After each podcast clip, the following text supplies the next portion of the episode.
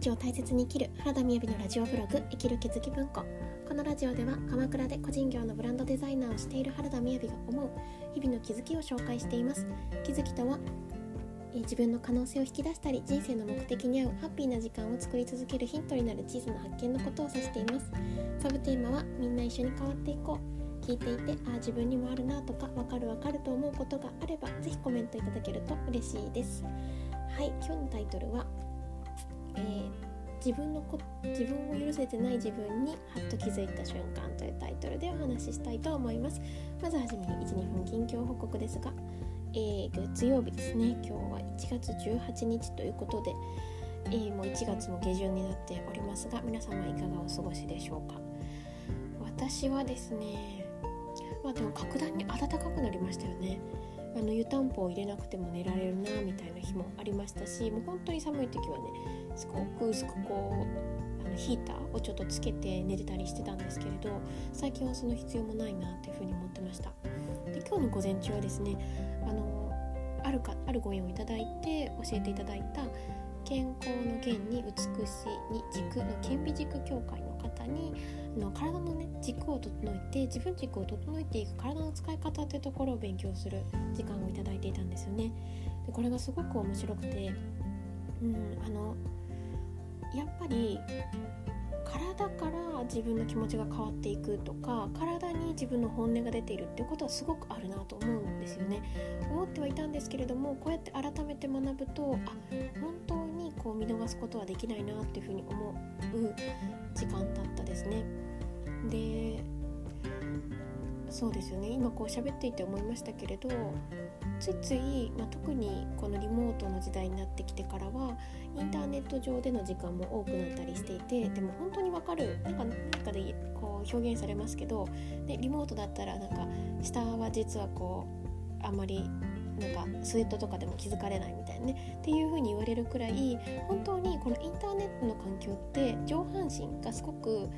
あの活発になって逆にこう下っていうのはあんまり見えなくなるっていうのは結局こう体をあんまり使わないっていうことですよね。で私がこう講師業をしている思考の学校の認定講師をしていてここもすごく勉強になってもともすごくいいなと思うんですけどやっぱ実際にあの散歩に出かけるとかあとは何だろう丁寧にお茶を入れて自分の中に温かいお湯とか白湯を入れていくっていうことがなんか気づきの変化になったりするっていうことを考えるとやっぱこう書いたりこう自分の心を対話でしていくっていうだけ以上にあの起きることっていうのがあるなと思っていたんですよね。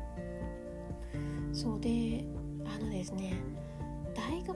1年生の時に大学生の友達に聞かれたことがあったんですよ。それはどうして私みやびはそんなにパワフルなのって言われたんですよね。でこれはね明確にわかるんですよね。なぜかというと私は12歳から18歳過ぎまで19歳ですね詳しくは19歳まで再手術に怯えてたんですよまあそれも今思えばね自分でそう病気を作ってたっていう風に見えるようになったことは正直大きいですけれどもとはいえその当時はね再手術に怯えてたんですね。でこの再手術に怯えるっていうのは何を教えたかくれたかっていうとその心配がなくなった時にものすごい体がパワフルになったんですよね。あの人って前に進めないんじゃないかっていうしかもその自分でもどうしようもできないなんかこう怖い部分があったりすると本当にエネルギーをよく使っている。でそれが負担になった時に体というボディからボディから毎日すっごいエネルギーが流れてることをそれは体感したんですよね。だからこそうん周りの友人なんでそんなに元気なの？って言われてたのは比較がちょっと違かったんですよね。なんだろうな。あんまりその一概に言えないですけれどなんかいつか戻らなきゃいけないなんか収容所みたいなのがあるかもしれない恐怖を抱えながら生きていたのがその必要がなくなったってなったらその部分でマイナスされていながら日常生活を送っていたものにプラスそのマイナスがなくなったわけなのですごいパワフルになったんですよね。でそもそも多分人はみんなそうだと思うんですよ。でもなんかこう毎日当たり前に健康だっていうことだと何て言うんですかねあのー、あれなんですよね。基礎的な給料のありがたみに気づいてない感じなんですよね。多分個人業でこうお仕事始めてで結構思い切って始めた方だったらあの会社で頂いていたなんか25万とか23万とかそのぐらいの給料を毎月得ていくっていうこと自体にすごい大変さがあることにも気づくと思うんですよね。ででそこを失ったことがないと逆になんであと12万上がらないんだろうってそういうところに、すごくフォーカスすると思うんですけど一回失っちゃってるとあのその23万5万がものすごいパワフルに見えるんですよ。っていう感じですね。分かりやすい表現で言うと。はい。まあ、そんな感じであの今日顕微軸の方にですね体のこう使い方とかその軸の整え方をお聞きしてここから習慣化の鬼だと自分では思っているのでちょっと毎日やっていこうかなと思っております。そこでの変化はまたここでお話できたらなと思います。で今日のタイトルなんですけれど実はですねあの昨日の回って本当にあの 身になる話あったのかなって思ったんですが私スタンド FM で配信していますけれどいいねをね。12件もいただいたんですよね。でこれ本当にお聞きしていただいてていいねをいただいてるとしたらすごいすごいなと思ったんですよね。なんでかというとかっこつけないで人はどんどん受け入れてくれるっていうことなのかなって聞いていただいたら分かると思うんですけど自分でも途中でタイトル変わっちゃうぐらい喋っていて思いついたことばかりなんですよね。でどちらかというともしかしたらこう格好が悪いっていうような内容が多かった気もするんですよね。はい、でもねなんかそういう風な言葉であ私と同じだなとか思っていただけることがあればがすごく嬉しいなと思います。で今日はですねまあその続きになるんですけれどやっぱり今一番温度高く思ってることで言うと本当に昨日のタイトルって「え順調?」って気づいた昨晩？驚いた昨晩っていう話だったんですよね。なのでもともとできていることをあんまり認めないっていう気持ちは気づいていてでもうん多分今今ちょっとずつ感じているのに比べたら本当に0.5%ぐらいしか見なんか見れてなかった気がするんですよね。でうんなんかこの1週間というか特にまた昨日講座があったことからも含めてうーんなんか今は4対6ぐらいでできていることがこうあるのかもしれない順調なのかもしれないっていうのとやっぱ長年の癖のこれができてないから全然ダメだよねみたいなののこの葛藤折り合いの中に生きているような感じなんですよ。ででも今日ねあのたまたまその顕微軸の方と話した時にすごく分かりやすい表現してるなと思ったのがこれ全然違う話なんですよ。違う話なんですけどあのこうお年を召されていった時に、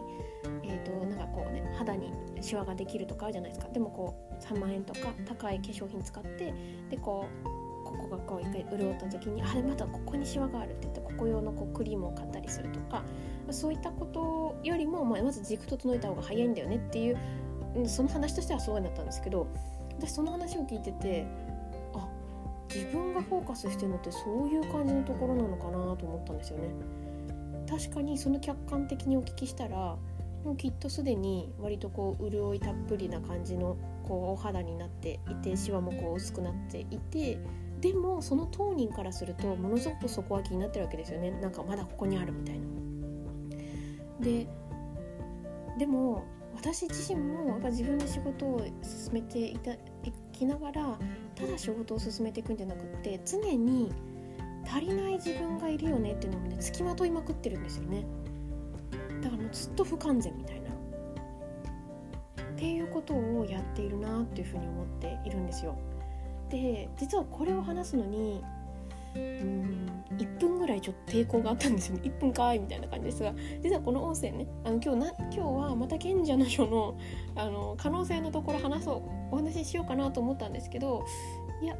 もうこの音声配信はですね基本的には私が自分のために始めたっていうポリシーでやっているのでじゃあ自分としてログしておきたい今一番温度が高いことって何かなと思ったら、まあ、このことだったわけなんですよね。でじゃあその不完全感がある中で私はお金を支払ってやってるのかっていうねもし問いが このことを聞いてくださるお客さんいらっしゃることもあるかもしれないと思ったんですけどうーんでもなんかそうでもない気もしたんですよね。やっぱなんか、うん、今一緒にやろうって言ってくださってる方々はその話そのお客さんと自分を切り離すのは違うなと思うと自分の変化があるのかもしれないですけどなんかこういう話を聞いて「えー、だったらやめよう」っていう方でもない気もしたんですよね。うん、なんかねこれ私もよくご相談としていただくことがあるんですよ。えっ、ー、とそうだ。なんかじゃあ自分の仕事がうまくいっていないのにその仕事を伝えていくサービスをしていいのかとかちょっとそれは違うかな。ちゃんとした例で言うとなんか自分のパートナーシップもうまくいってないところがあるのにパートナーシップ的な講座をやっていていいのかっていう気持ちがあるっていう。でもそこはですね私も